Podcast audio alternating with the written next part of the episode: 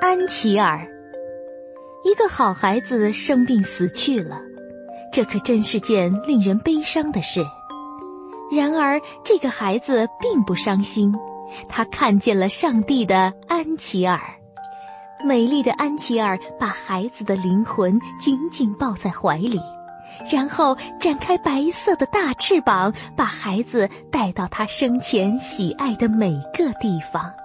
让他在去幸福的天堂之前，看看自己那些快乐的记忆。安琪儿抱着他，飞过了他玩过的许多地方，飞过了开满美丽花朵的花园。孩子觉得就像在做梦一样，他简直不敢相信自己是如此的幸福。我们把哪一朵花带去天上呢？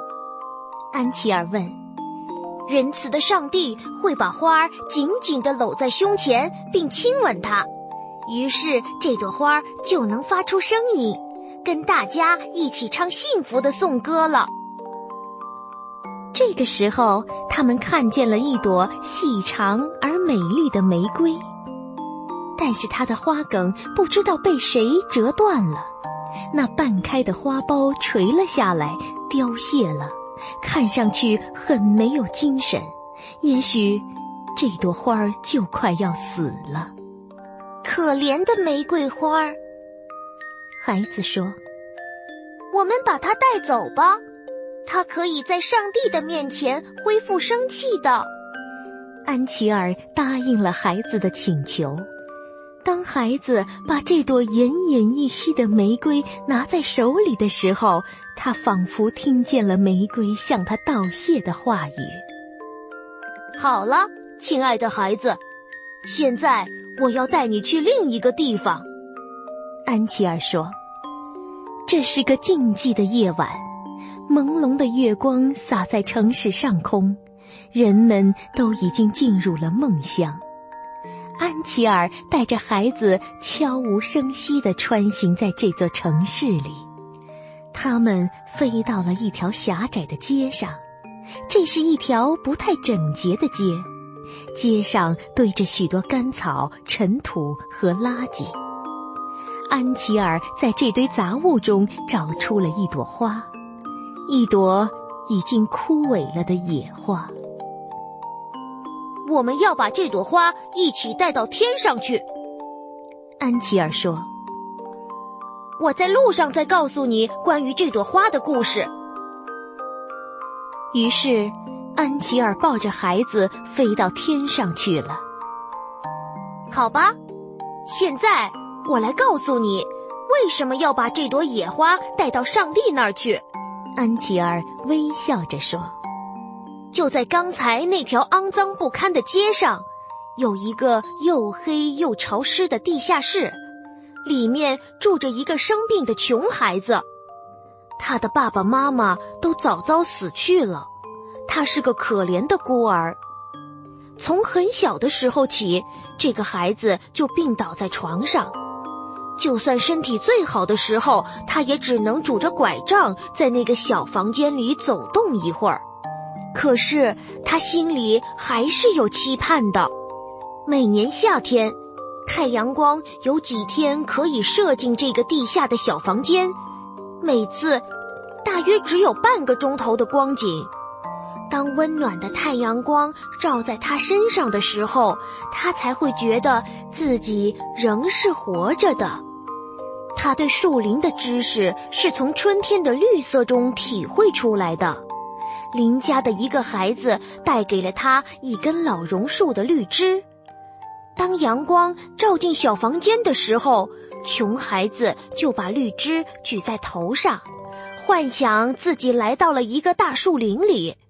这儿有太阳光射进来，有参天的大树，有各种好看的花儿，还有鸟儿在唱歌。这些单纯的想象，对这个可怜的孩子来说，已经是莫大的幸福了。在一个春天的日子里，那个邻家的孩子又给他带来了几朵野花。穷孩子惊喜地发现，在这些野花中间，有一朵还带着根。熊孩子高兴地把这朵花栽在一个花盆里，放在床边，紧靠着窗子。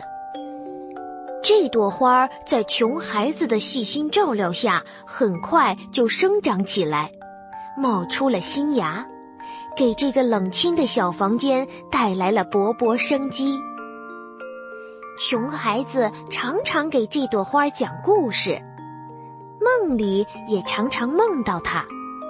这朵花给了这个孩子无以伦比的快乐，给了他活下去的勇气和动力。后来，这个穷孩子病死了。和你一样幸运的是，他也被一位安琪儿带到了天堂。我们现在把这朵可怜的凋谢了的花带到天上去。让仁慈的上帝亲吻他，给予他歌唱的自由，因为他是如此高尚，它给予人的快乐大大超过了皇家花园里面那些最艳丽的花儿。你是怎么知道这件事的呢？你又怎么知道那朵花是什么样子的呢？这个被安琪儿带往天堂的孩子问：“我当然知道。”安琪儿笑了，因为我就是那个拄着拐杖走路的病孩子呀。我自己的花儿难道会认不出来吗？孩子惊讶极了，他睁着一双大眼睛凝望着安琪儿那美丽而幸福的脸。正在这时候，他们到达了目的地——和平幸福的天堂。上帝把孩子紧紧地搂在胸前，一边吻着那朵被折断了的玫瑰和那可怜的凋谢了的野花。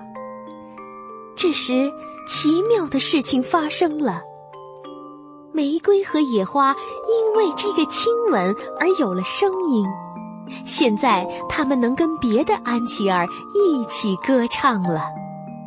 在那云端之上的天堂，他们都唱着歌。所有善良的孩子们，美丽的安琪儿，还有那些被上帝亲吻过的鲜花，大家都唱着幸福的歌。